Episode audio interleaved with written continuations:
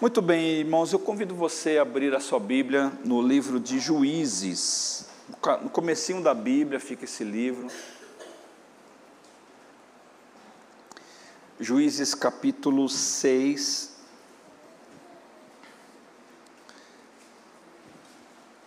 É, se você puder deixar a sua Bíblia aberta, os irmãos que têm a Bíblia no celular vão gastar um pouquinho de bateria, né? Porque vão ficar com o celular ativo. É, é, é uma forma nova, irmãos. É, não tem nada demais, viu? Você usar a sua Bíblia no celular, tá? Algumas visitas que eu faço, por exemplo, eu levo o celular e lá ali eu leio o texto. É a palavra do mesmo jeito, tá bom? É, mas ler a Bíblia no, no, livro, eu não sei, eu acho que é, é, especial, é diferente, a gente se acostuma, né? É, eu gravo, por exemplo, a posição dos textos, onde que está, fica mais fácil de memorizar, inclusive, né? Muito bem, irmãos, nós faremos a leitura de um único verso desta palavra, que está no verso 14, é a história de Gideão, né? E diz assim o texto: Então o Senhor Deus ordenou a Gideão: Vá com toda a sua força e livre o povo de Israel dos midianitas. Sou eu quem está mandando que você vá. Aqui na minha Bíblia impressa, o Senhor olhou para ele e disse: Vai nesta tua força e livra Israel das mãos do, dos midianitas. Não te enviei eu, né? Vamos orar. Senhor, abençoa-nos, ó Deus, nesta compreensão. Que o teu nome, Senhor, seja glorificado, Pai, neste dia. Muito obrigado, Senhor, por tudo. Eu te peço, ó Deus, humildemente, ó Deus, usa-me, Senhor, apenas como instrumento nas tuas mãos e que a Sua palavra, Senhor, possa ser recebida em cada vida. E nós oramos em nome de Jesus. Amém. Quem disse que não há solução? Este é o tema da mensagem de hoje. Ah, antes de nós entrarmos, irmãos, propriamente aqui na história de Gideão, boa parte dos problemas das pessoas, penso eu, seriam eliminados simplesmente se houvesse uma ligeira correção nas crenças desta pessoa. É importante, irmãos, nós frisarmos que, como batistas que somos, é, está no nosso código de ética, inclusive, código de ética pastoral, é, nós devemos, como pastor da igreja, respeitar as crenças de todas as religiões. Nós não podemos, irmãos, impor a nossa crença. Nós respeitamos a crença das pessoas, mesmo que nós não concordemos com essas crenças. Então, o fato das pessoas acreditarem em tais em tais coisas é, não é para nós um problema a princípio, porque é, nós precisamos, irmãos, como ser humano, respeitar estas diferenças. Porém, no entanto, é claro que há sempre uma vírgula, né?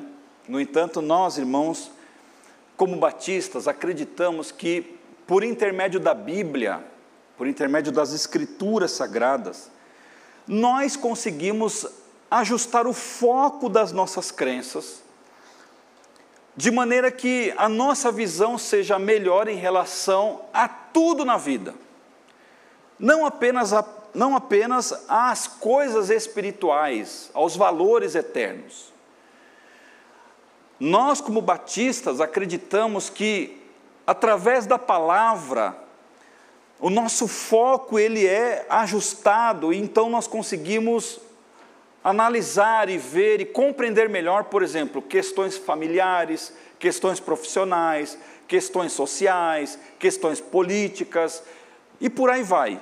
Então, queridos irmãos, tudo que nós possamos imaginar, para nós batistas, acreditamos que a, a Bíblia, e porque o Espírito Santo habita naqueles que creem em Cristo, a nossa visão ela é clarificada e ela é ampliada em relação a todas as coisas.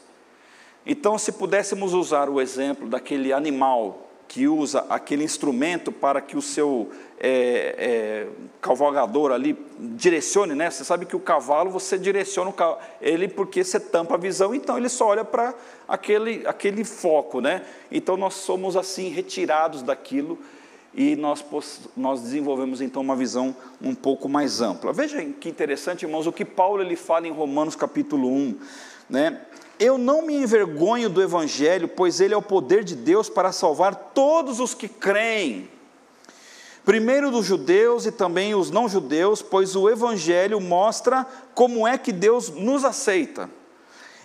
É por meio da fé, do começo ao fim, Veja, Paulo, aqui em Romanos 1, é, verso 16 e 17, é pura fé, é pura crença. Como dizem as Escrituras, viverá aquele que, por meio da fé, é aceito por Deus. Ou, numa versão mais conservadora, o justo viverá da fé. É da fé. Eu vou falar em línguas aqui, irmãos. Rode de Kaios é que Pisteos zezetai. Mas eu vou traduzir o que eu estou falando. Quando você lê esse texto, o justo viverá da fé.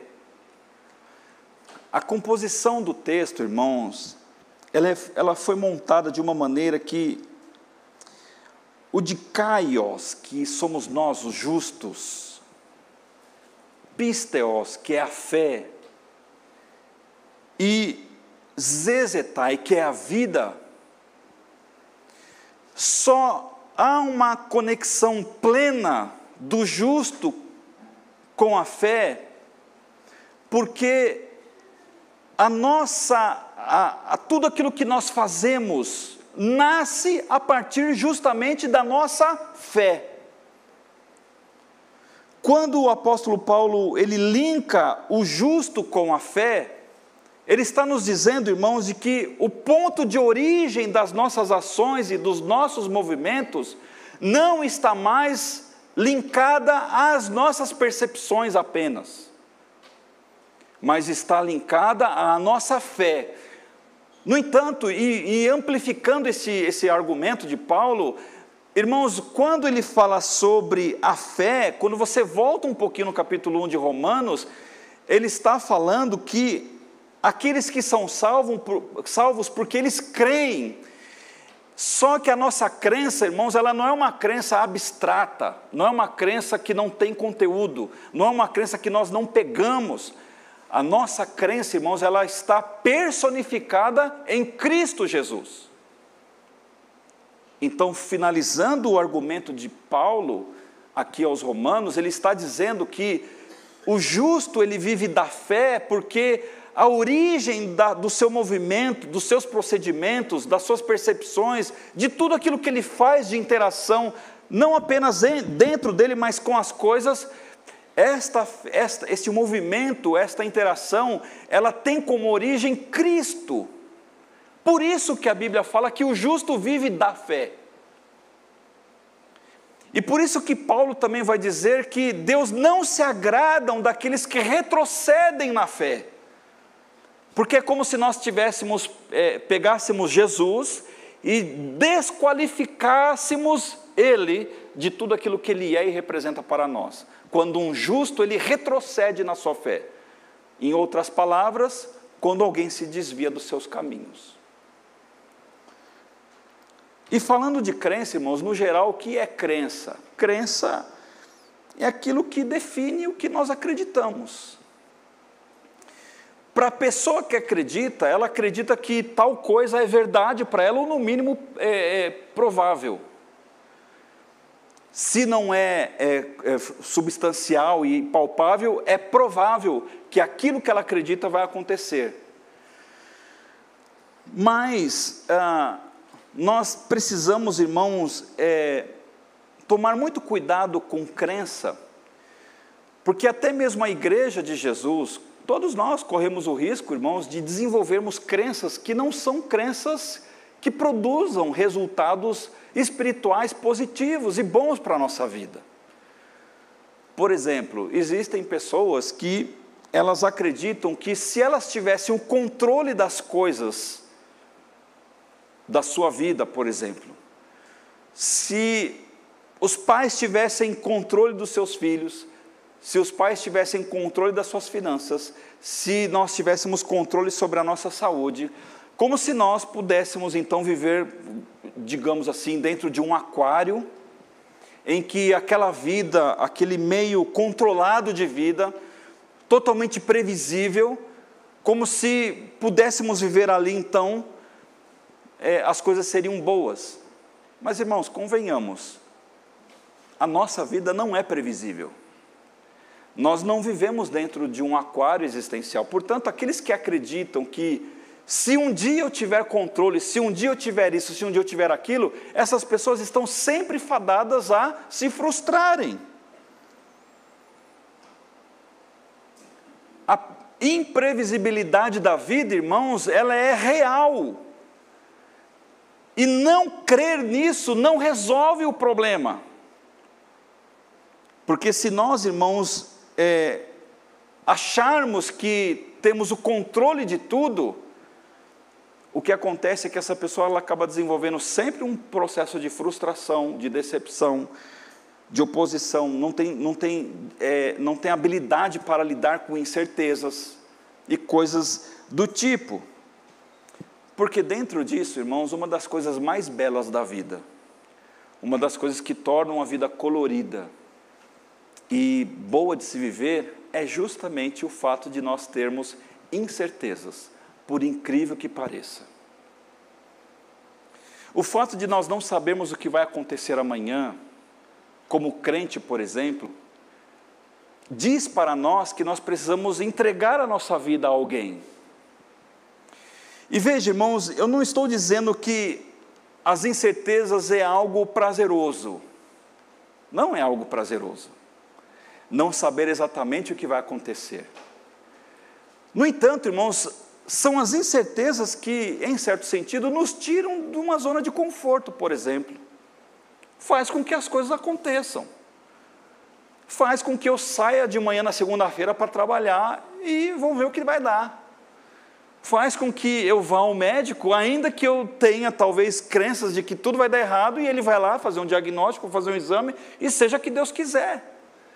Então, irmãos, as incertezas, de certa forma, elas são boas porque elas nos tiram, irmãos, essa, essas crenças falsas de que um ambiente controlado, porque ele, até porque ele não existe. E quando nós olhamos para Gideão, irmãos, veja, é, nós vamos extrair lições assim preciosas para a nossa vida, dentro desse aspecto. Para nós, irmãos, fincarmos os nossos pés com mais segurança no nosso dia a dia para nós fincarmos os nossos pés, irmãos, de forma mais altaneira e nós não balançarmos tão facilmente frente às coisas que nos acontecem. Porque nós olhamos para a história dele e, quando nós lemos a história integral de Gideão, ele entra na história, queridos irmãos, com um povo desviado, e ele sai da história com o povo desviado. Mas a parte dele ele fez. Tenho certeza absoluta que muitos se voltaram de novo a Deus, porque ele foi um homem que fez acontecer na sua vida. Queridos, Gideão era um camarada de uma família pobre. Se você está com a sua Bíblia aberta, no verso 15 de Juízes 6, a Bíblia diz lá que Gideão respondeu: Senhor, como posso libertar Israel? A minha família é a mais pobre da tribo de Manassés e eu sou a pessoa menos importante da minha família. Então, quando nós olhamos para a história de Gideão, irmãos, nos dias da sua existência, né? O povo de Israel ele vivia uma vida medíocre, uma vida pobre espiritualmente falando desviada de Deus, desviada de tudo aquilo, queridos irmãos, e que Deus havia feito por eles. Eram pessoas que voltaram as suas costas para o Senhor. E veja que ironia das ironias, né? o texto começa dizendo que ah, o Senhor os entregou nas mãos dos midianitas. Você sabe que Midian foi um filho de Abraão. Você sabe que quando Sara morreu, é, Abraão é, teve uma concubina chamada Quetura, e com esta mulher ele teve vários filhos, e um dos filhos é justamente Midian. E quando é, Abraão estava para morrer, o que, que ele fez? Ele pegou Isaac, que era o filho da promessa, isso você encontra lá em Gênesis capítulo 25. Abraão pegou Isaac e deu toda a sua herança, irmãos, tudo, tudo, 100%. Terra, boi, cabrito, cavalo, sei lá, tudo que ele tinha foi dado para Isaac. E para os filhos de Quetura, incluindo Midian, ele deu apenas presentes. E, e pegou e separou Isaac dos demais filhos, porque Isaac era o filho da promessa, e mandou esses meninos e essa mulher e todos esses rapazes para o Oriente. A região do Irã, do Iraque, do Kuwait, se você pegar o mapa hoje, é essa turma aí. Lógico que esses rapazes cresceram, se desenvolveram, procriaram, criaram filhos, ficaram ricos, se potencializaram, e quando eles voltam, ricos e poderosos, eles encontram um povo de Israel, que era justamente a herança, veja, os filhos do mesmo pai. Engraçado, né? Como que as coisas são, né? E, e esses eh, midianitas, irmãos, eles oprimiam Israel. Porque Israel, irmãos, não estava lá muito bem espiritualmente falando, né? E aí neste contexto de sofrimento, porque a Bíblia fala que os israelitas plantavam, os midianitas tiraram as suas sementes. E o que eles colhiam de animal, de frutos e tudo mais, os midianitas destruíam. Até que, irmãos, a Bíblia diz que eles se enfraqueceram, a um ponto deles clamarem a Deus. E Deus atende estas orações. Deus, ele então, ele vai ao encontro do, dos filhos de Israel, pelo clamor que eles levantaram, para então fazer ali um concerto. A curiosidade da história é que, dentre tantas pessoas disponíveis ali entre os filhos de Israel, dentre tantos homens, tantas mulheres que Deus poderia escolher para fazer este concerto, Deus escolhe o menino mais novo, da família mais pobre, lá do cantinho do cantinho do cantinho daquela região. E Deus então começa a fazer ali a sua reordenação. E por onde começou a solução, queridos, neste contexto histórico? Eu separei aqui, eu, eu havia separado três pontos, mas eu acredito que a mensagem vai ficar muito extensa. Então eu selecionei dos três, os dois primeiros para nós falarmos e pode ser que na quarta ou no, no, domingo seguinte, não sei, eu fale do outro ponto que é um ponto também importante. Mas por onde começou, irmãos, a solução, a correção dessas crenças, a correção daquele povo? Por onde começou esta situação? Tudo começou pela correção do relacionamento espiritual entre Deus e as pessoas. Há um velho ditado que nos ensina que não basta saber o que é certo, mas é preciso fazer a coisa certa. Não é? Você concorda com isso? Não basta saber o que é fazer ou o que é certo. Porque, irmãos, de certa forma, todos nós sabemos, a nossa régua moral, por mais falha que seja, nós sabemos o que é certo e o que é errado, mas o fato de nós sabermos o que é certo e não fazermos o que é certo, irmãos, nós incorremos num, num problema de omissão. E a omissão, ela é tão grave quanto a ação.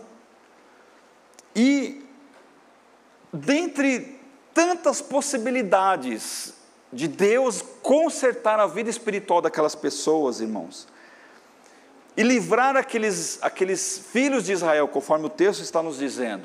E eu fiz aqui uma listinha de uma opressão social de uma opressão, uma opressão econômica, uma opressão política, mas, sobretudo, espiritual, dos midianitas, Deus começa por aquilo que é mais importante na vida de todos nós. Ele começa fazendo uma correção no relacionamento que havia entre essas pessoas e Deus. Deus poderia ter dado estratégias bélicas, estratégias de guerra, estratégias isso ou daquilo, e ele deu depois. Mas ele começou, irmãos, pelo que é mais importante, o relacionamento espiritual. A Bíblia fala que uma casa dividida não prospera, de que não há como nós prosperarmos se um servir a, se, se nós servirmos a Deus e o dinheiro ao mesmo tempo. É, Satanás ele vem justamente para minar as forças do reino de Deus através dessas coisas espirituais que ele trabalha. Nós precisamos, irmãos, olhar isso com muita atenção. E a Bíblia, irmãos, estava, está nos dizendo que a razão do desvio espiritual dessas pessoas né? O resultado, aliás, deste desvio espiritual era o que? O enfraquecimento. O enfraquecimento. Vocês lembram quando Paulo ele fala sobre a ceia, em 1 Coríntios capítulo 11? Ele diz o seguinte: E por isso que há muitos entre vós que estão fracos e que dormem.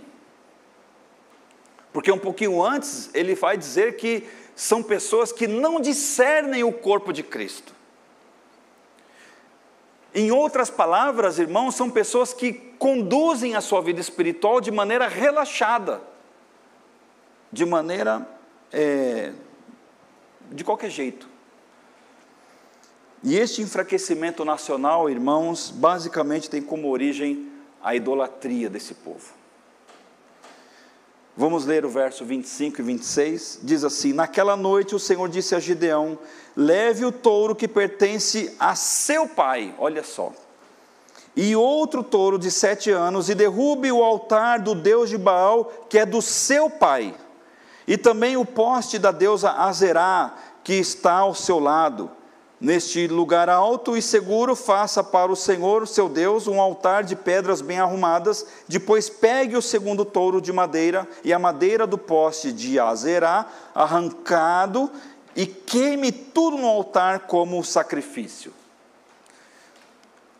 Portanto, irmãos, antes de Deus dar a Gideão instruções humanas de como resolver o problema da sua nação, dos, dos, seus, dos seus amigos, a primeira coisa que Deus faz, ele faz o seguinte: Gideão, você vai na sua casa, na casa do seu pai, e você vai fazer uma limpeza. Porque ali, ali tem um poste ídolo, ali tem uma adoração que não é devida. Existe algo ali que não faz parte do nosso relacionamento. Irmãos, e Gideão ele tem é, que executar esta ordem antes dele executar as estratégias de guerra. Eu fico pensando no texto, irmãos, como que pessoas perdem tempo na vida buscando soluções para coisas tão simples. Buscando, irmãos, assim, recursos, estratégias e tal, vamos pensar naquilo, daquilo. Sendo que a primeira coisa que nós entendemos aqui é justamente o desejo de Deus de ser exclusivo. Eu não me lembro em que momento, irmãos, no culto do domingo passado, eu citei que Deus, se é uma coisa que Ele não divide com ninguém, é a sua glória. Não é? E veja, Gideão, ele tem que ir na sua própria casa, na sua família, e retirar aquele poste, aquele ídolo que estava lá.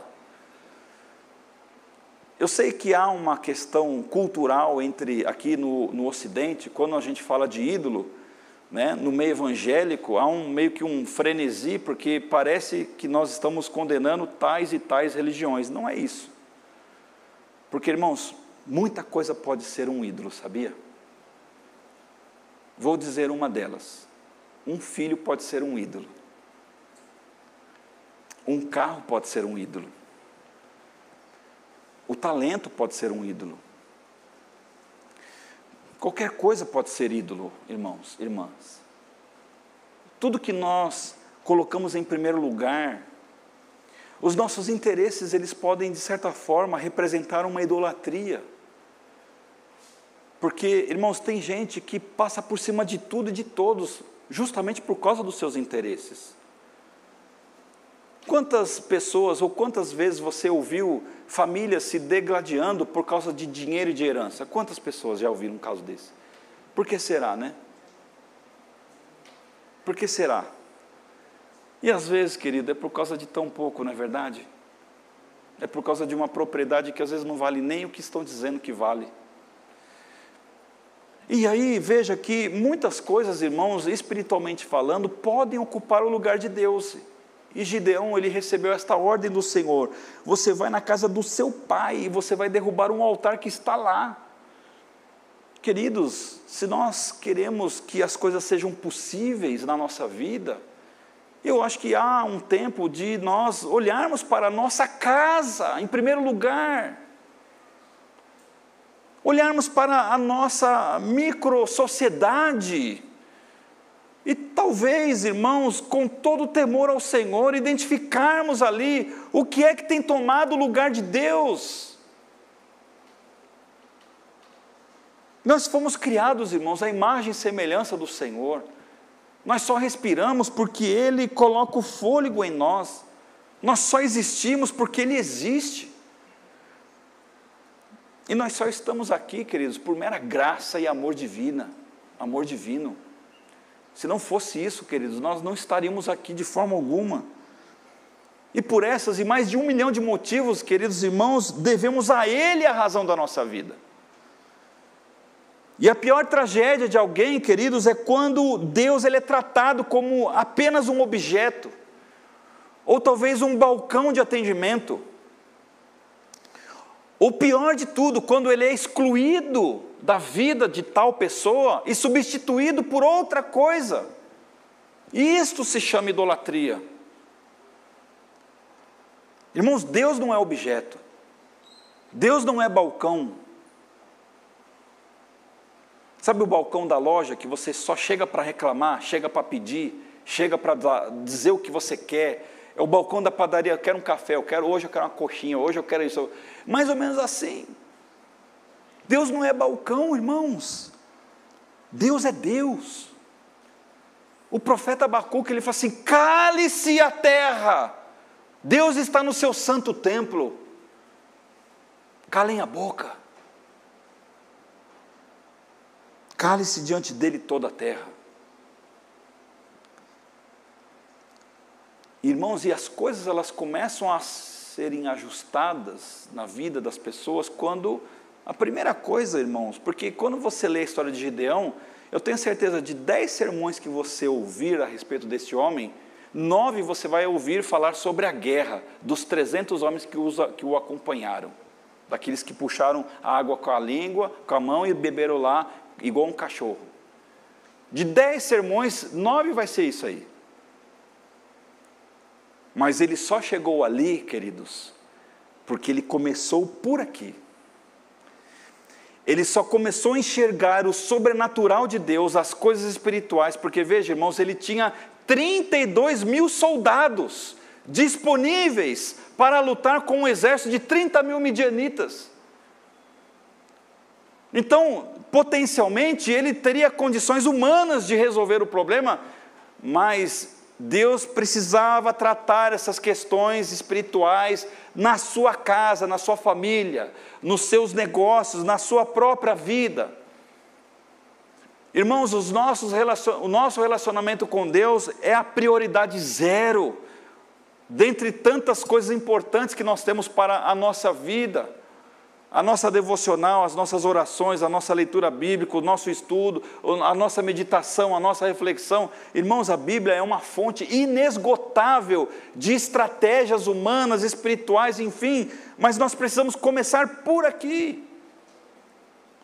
A igreja de Jesus precisa estar linkada nisto aqui. E foi assim exatamente que é, Deus fez aqui com Gideão? Porque se lermos para encerrarmos esse ponto 1, o verso 10 desse capítulo, o, Deus ele disse assim: Eu disse que eu sou o Senhor, o Deus de vocês, e que vocês não deveriam, não deviam adorar os deuses dos amorreus que viviam nesta terra, mas vocês não quiseram me ouvir. Não é? Queridos e queridas irmãs, como é importante nós é, observarmos esta pequena frase aqui no texto e, e não fazermos como é, Gideão, porque é, no verso é, 13, no finalzinho, nós vamos ler mais tarde, ele meio que joga a culpa em Deus a respeito do problema que estava acontecendo, não é? E para nós emendarmos aqui, irmãos, veja que no verso 15, é, o texto está dizendo assim: Gideão respondeu, Senhor, como posso libertar Israel? A minha família é a mais pobre da tribo de Manassés e eu sou a pessoa menos importante da minha família.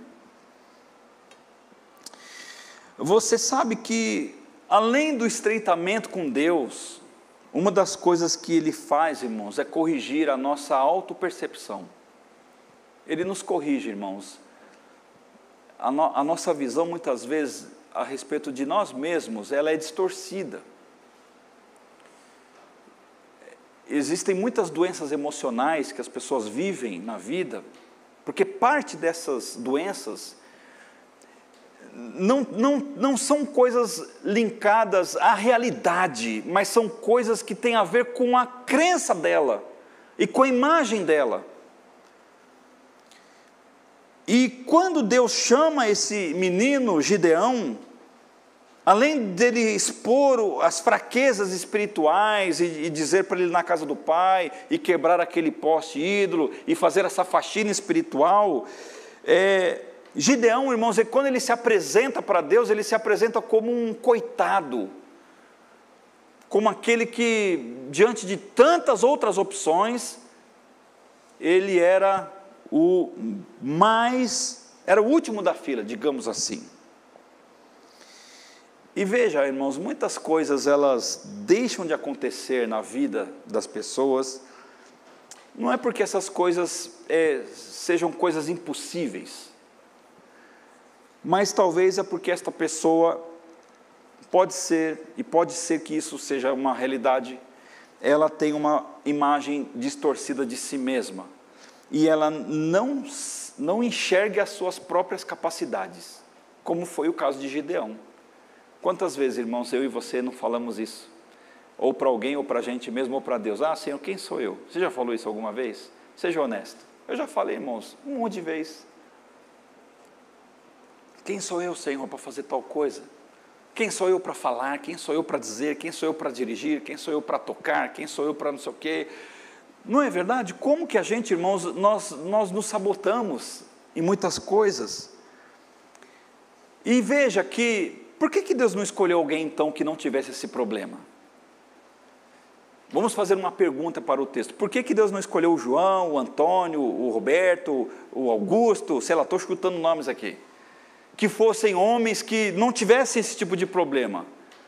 Veja, irmãos, Deus estava chamando uma pessoa para resolver o problema de uma nação. Não era uma, uma atividade qualquer, não era uma responsabilidade pequena. Mas veja que Gideão ele se apresenta para Deus dessa maneira: ah, mas a minha família é pobre, nós somos pobres e eu sou o último dessa pobreza. Mas foi justamente esse cidadão que Deus chama para tratar primeiro a sua visão de si, porque Deus sabia do potencial daquele, daquele rapaz. Deus sabia, irmãos, exatamente aquilo que ele poderia fazer. Porque quando Deus nos chama, irmãos e irmãs, Ele não nos vê, não vê as nossas incapacidades em primeiro lugar. Ele vê aquilo que nós podemos ser diante dele. E nesse tratamento, irmãos, veja que Gideão ele se vitimiza, né? Ele se vitimizou porque se você ler o verso 13 que nós citamos aqui, ele fala assim: Gideão respondeu: Se o Senhor está com o nosso povo, porque está acontecendo tudo isso com a gente? Então Gideão ele questiona Deus. Se o Senhor está com a gente, por que, que isso está acontecendo? Onde estão aquelas coisas maravilhosas que os nossos antepassados nos contaram, que o Senhor costumava fazer quando nos trouxe do Egito? Ele pergunta para Deus. Ele nos abandonou e nos entregou aos midianitas. Irmãos, é, Gideão ele não se achava nada, mas ele era petulante esse rapaz, né? Petulante. Irmãos, e, e, e, e pessoas que se vitimizam, normalmente, elas, elas, elas mantêm uma atitude passiva frente às coisas. E mais do que isso, irmãos, elas evitam enfrentar os seus problemas porque é mais fácil colocar a culpa no outro do que assumir as minhas responsabilidades. Os pais precisam ter uma visão mais, é, um discernimento melhor sobre os filhos neste comportamento. Pessoas que o tempo inteiro, irmãos, extravasam colocando culpa nos outros pelo fato delas sofrerem tais e tais coisas, são pessoas que carregam esse problema e precisam ser ajudadas. Vou dar aqui um outro exemplo. Mas na estrada de Damasco, quando Saulo já estava perto daquela cidade, de repente uma luz que vinha do céu brilhou em volta dele. Ele caiu no chão e ouviu uma voz que dizia: Saulo, Saulo, por que você me persegue? Quem é o Senhor? Perguntou ele, e a voz respondeu: Eu sou Jesus, aquele que você persegue. Veja, irmãos, que Jesus, quando ele vai ao encontro de Paulo, fazendo um exemplo aqui no Novo Testamento, Paulo, ele extravasava a sua ira, a sua religiosidade falsa, porque ele estava, a premissa da crença de Paulo era falsa, por isso que ele perseguia a igreja de Jesus. E aí, queridos, quando Jesus ele vai ao encontro dele para consertar isso na vida de Paulo, que era Saulo, veja, irmãos, que Jesus ele corrige essa distorção. Ele fala assim: Saulo, sabe o seu problema não é com a igreja, o seu problema é comigo, cara. O que você está fazendo não é mal para as pessoas, você está fazendo para mim. E aí, quando Gideão ele coloca a culpa em Deus pelo fato deles estarem sofrendo, irmãos, tanto Jesus para com Paulo, como de Deus para com Gideão, em nenhuma das histórias eles esticam a conversa. Eu não sei se você reparou isso. Porque lá no verso 6 de, do livro de Atos, o que, que Paulo ouve da, Saulo ouve da parte de Jesus? Mas levante-se, entre na cidade e ali dirão a você o que deve fazer. E para Gideão, depois de Gideão jogar a culpa em Deus pelo fato de eles estarem sofrendo, o que, que Deus fala para Gideão? Então o Senhor Deus ordenou a Gideão: vá com toda a sua força e livre o povo de Israel dos midianitas, sou eu quem está mandando que você vá. Portanto, irmãos, quando Deus ele trata a Gideão aqui na sua vida pessoal, ele não estica a conversa, porque Deus poderia rebater, não poderia? Ô Gideão, você está falando que eu sou culpado de vocês estarem é, sofrendo? Não, peraí, veja bem, não é bem assim, deixa eu explicar tal. Irmãos, Deus ele não estica a conversa. E sabe por quê, irmãos? Eu aprendi aqui, né, lendo essa história, que sabe, ficar jogando responsabilidade não é uma coisa boa. E se você pegar alguém para te orientar, em nome de Jesus, que essa pessoa não estique a conversa. Porque em ambos os casos, como é que Deus tratou a vitimização de Gideão? Dando para ele uma missão, dando para ele um propósito na sua vida, dando para ele, irmãos, uma atitude, assim como Paulo Paulo, vá para uma casa tal que o pessoal vai mostrar para você o que você tem que fazer. Essa é a maravilha, irmãos, do tratamento de Gideão, que quando nós comparecemos para Deus, por mais que a gente jogue responsabilidade e não sei o quê, e não encontramos uma solução, Deus ele mostra para a gente: olha, você tem que fazer tal coisa. E veja que era bem provável que havia no coração deste rapaz, Gideão, uma aflição na sua vida. Porque pense comigo, irmãos, Gideão estava ali no seu tempo, aliás, essa história acontece mais ou menos 1260, 1250 anos antes de Cristo. É uma história antiga, né? E pelo fato deles estarem vivendo um momento de desvio espiritual, por Gideão ser alguém pobre, por Gideão ser alguém assim, do último da sua casa, dele receber uma responsabilidade grande de Deus para que ele pudesse então ser um instrumento dele para resolver esse problema espiritual das pessoas e eu abro aqui um parênteses, irmãos, que Deus tem nos chamado, eu, você, para nós entrarmos em ministérios, fazermos coisas que muitas vezes nós não nos vemos capazes de fazer, no entanto, é nós que devemos estar ali, é nós que devemos colocar as nossas mãos naquele lugar, naquelas pessoas, levar aquela palavra, tocar aquele trabalho, enfim, qualquer que seja a responsabilidade. E o que que nós vemos, irmãos, depois que o anjo, ele, é, é, o texto lá no verso 11 diz assim: O anjo do Senhor veio e assentou-se debaixo do carvalho que está em Ofra e tal, e vai contando a história do chamado de Gideão. E aí Gideão, irmãos, ele, ele entende que aquilo é da parte de Deus, e aí veja que é, ele fala assim, olha, já que você está aqui e tal, então deixa eu retribuir, então eu vou fazer uma oferta a você. E, e eu, eu, estava falando ali na hora do almoço com a minha esposa e com a Rafa, né? E o texto fala, irmãos, no verso 19, que Gedeão entrou e preparou um cabrito e bolos asmos e, e de um efa de farinha, pondo a carne num cesto e o caldo numa panela, trouxe tudo até debaixo do carvalho e o apresentou ao anjo de Deus. Veja, apenas aqui uma, um parêntese, queridos. Como que Gideão era um, um camarada capaz, mas ele não se via capaz. Naquela época tinha geladeira? Sim ou não? Tinha energia? Sim ou não? Irmão, você já preparou um cabrito? Quem aqui já preparou um cabrito inteiro, assim, do fio, matou o cabrito, criou o cabrito, matou o cabrito, limpou o cabrito, arrancou pelo cabrito, tirou a, a, as entranhas do cabrito. Alguém já fez isso aqui? Talvez uns ou os outros aqui que são mais voltados ali do norte. A irmã está dando um sinalzinho aqui, né? Quem sabe aí um cabritinho vai rolar aí. Irmãos, Gideão ele teve tempo de ir lá no meio do, do, do, curralzinho dele, pegar o cabrito, matar o cabrito, limpar o cabrito, assar o cabrito. O texto fala, irmãos, que ele pegou, é, em termos de, de quantidade aqui, é, um efa de farinha. Se você fizer a conversão são 37 litros de farinha. 37 litros, você, para a gente ter uma ideia, sabe lata de tinta, 18 litros? Duas latas de tinta cheias de farinha. Já pensou você ficar lá, assim, ó, uma lata de tinta cheia de farinha, e vai, e amassa pão, e faz pão. Ele fez tudo isso e levou lá para o tal do anjo. Acho que o anjo chegou para Deus e falou assim: oh, gente, oh Deus, me manda para esses chamados, né? Porque esse camarada ele sabe cozinhar. O anjo chegou no céu com a barriguinha cheia, né? E aí, irmãos, o texto fala que é, ele, é, o anjo estende, a, é, põe tudo aquilo sobre uma pedra e o anjo estendeu o seu cajado e aquilo pegou fogo assim, ó.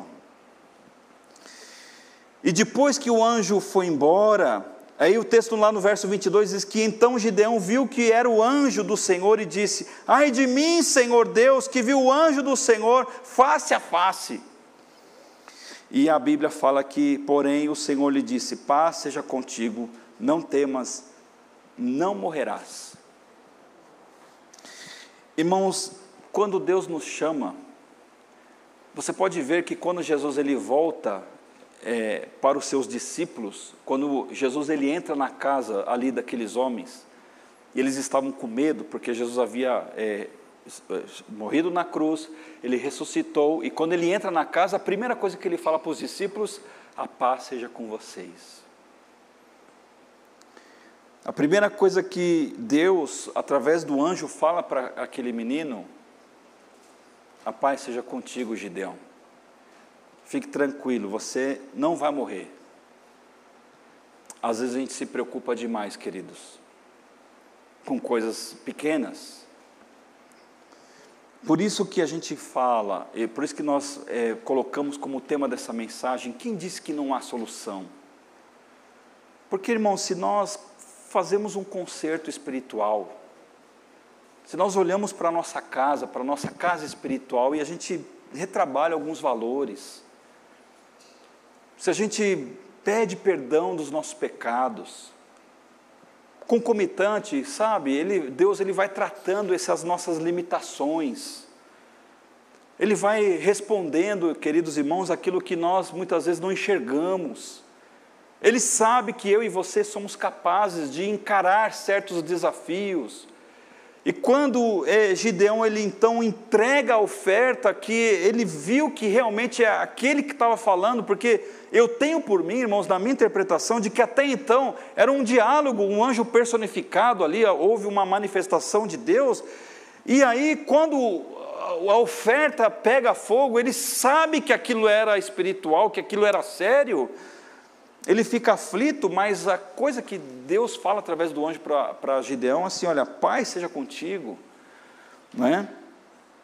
Então, irmãos, nós não podemos nos assombrar, tem solução sim para as coisas.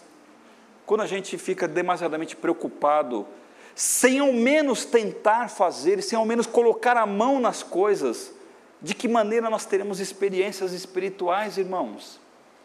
De que maneira nós teremos história para contar para os nossos filhos, para os nossos netos, de coisas que nós assumimos ainda todo tremelique, todo cheio de preocupação, mas Deus vai lá e usa.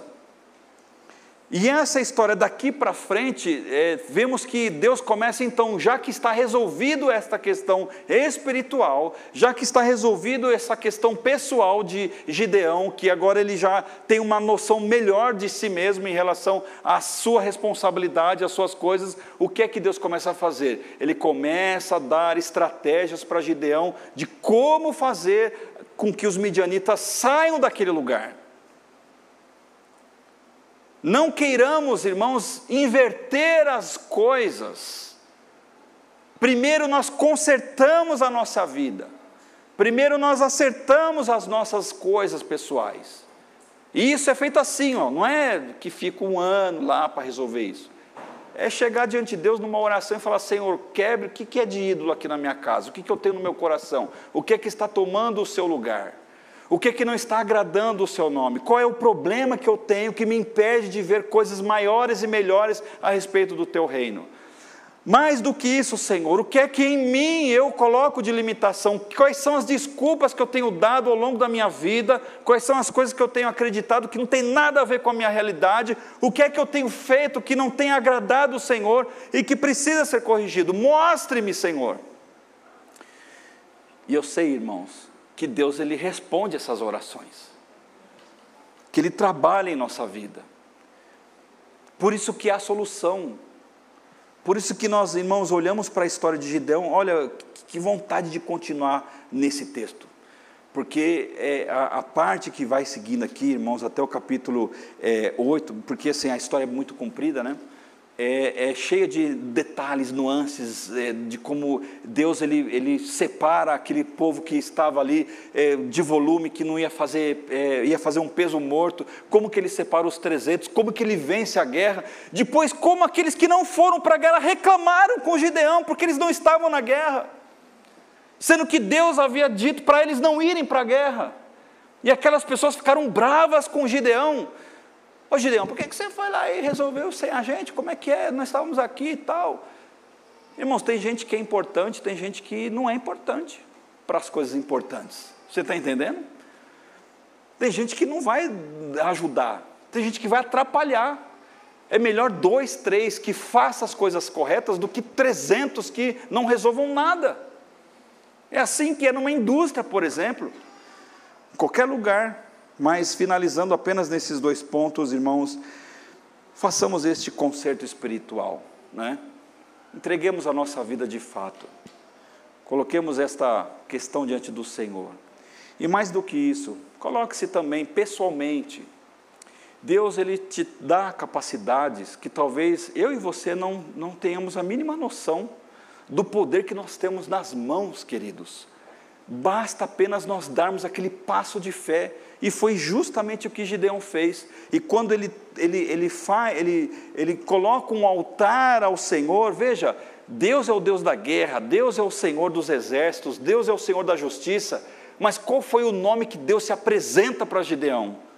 Então Gideão edificou ali um altar ao Senhor que lhe chamou O Senhor é paz, o Jeová Shalom, porque era o Deus que precisava se apresentar a ele, desta maneira, colocando paz na sua vida. E nessa tranquilidade, irmãos, Gideão foi de uma maneira assim, bem sóbria. Ele enfrentou, tomou decisões importantes, resolveu e venceu os midianitas. Esse que é o papel importante. Então, há solução sim, mas façamos, irmãos, essas lições de casa, que eu acho que, com certeza, aliás, eu tenho absoluta certeza de que quando nós estreitamos o nosso relacionamento com Deus e ajustamos essas crenças equivocadas a respeito de nós mesmos em Cristo Jesus, Deus ele tem algo muito especial para cada um de nós. Amém? Vamos orar. Feche seus olhos, vamos agradecer ao Senhor por tudo que ele tem feito por nós, irmãos. Santo Deus, maravilhoso Pai, te agradecemos por esta noite, ó Senhor, abençoe esses irmãos e irmãs, aqueles que estão acompanhando pela internet. Deus eterno, assim como Gideão, Pai, que começou a sua história, Pai, num quadro social muito difícil, aos olhos humanos, impossível de ser alterado. Talvez esta seja a realidade de muitas pessoas por aí afora, Pai, em que não há solução para determinadas situações. Mas o Senhor, ó Pai, iniciou esta história colocando como condição indispensável uma limpeza dentro do lar, uma limpeza espiritual. Deus amado, em nome de Jesus, ajude-nos, ó Deus, a colocar para fora da nossa casa espiritual tudo aquilo que impede de nós desenvolvermos um relacionamento mais profundo e íntimo com o Senhor. Perdoa-nos, ó Deus, nesse sentido. Pai eterno, assim também, ó Pai, o Senhor trabalhou o coração deste homem, que se via, que fazia as coisas se vitimizando, Pai, atribuindo culpa até mesmo a Ti, Senhor. Dizendo que ele não era ninguém, ó Pai, de que ele era apenas o menor de uma família pobre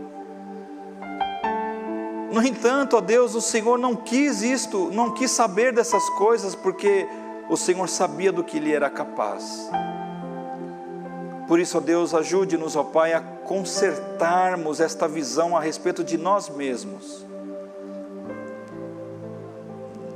Deus amado, nos ajude, Senhor, a darmos estes passos de fé a darmos, ó Deus, esta, assumirmos esta responsabilidade que o Senhor tem falado ao nosso coração. Deus eterno, se o Senhor tem um chamado, Pai, alguém aqui nesta noite,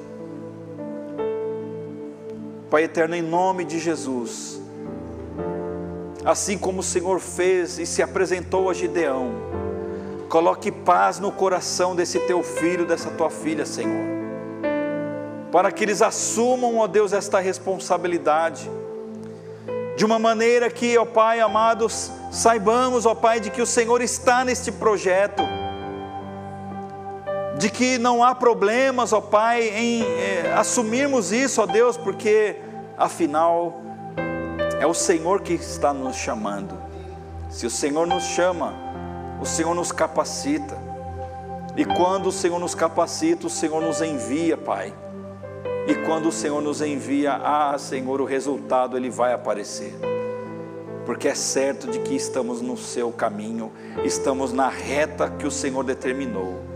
Pai eterno, coloque, Senhor, este desejo no coração deste teu servo, desta tua serva, Pai. Deus amado, que a sua igreja, em nome de Jesus, ó Deus, porque ainda que ela se sinta, Senhor, é numa condição que não dá para fazer, ó Pai, mas em nome de Jesus, ó Deus, com a nossa pouca força aqui, Senhor, levante-nos, ó Deus, como uma, uma, uma coluna neste lugar como um lugar, ó Deus, de esperança, Deus, àqueles que não têm. Deus amado, que a fonte da vida, Senhor, possa emanar, ó Deus, de cada coração aqui. Muito obrigado, Senhor, pelo testemunho de Gideão. Obrigado, Senhor, por este homem, ó Pai, que viveu uma experiência profunda com o Senhor. E que esta igreja, Senhor, viva da mesma maneira. E oramos agradecidos em nome de Jesus. Amém, Senhor. Amém.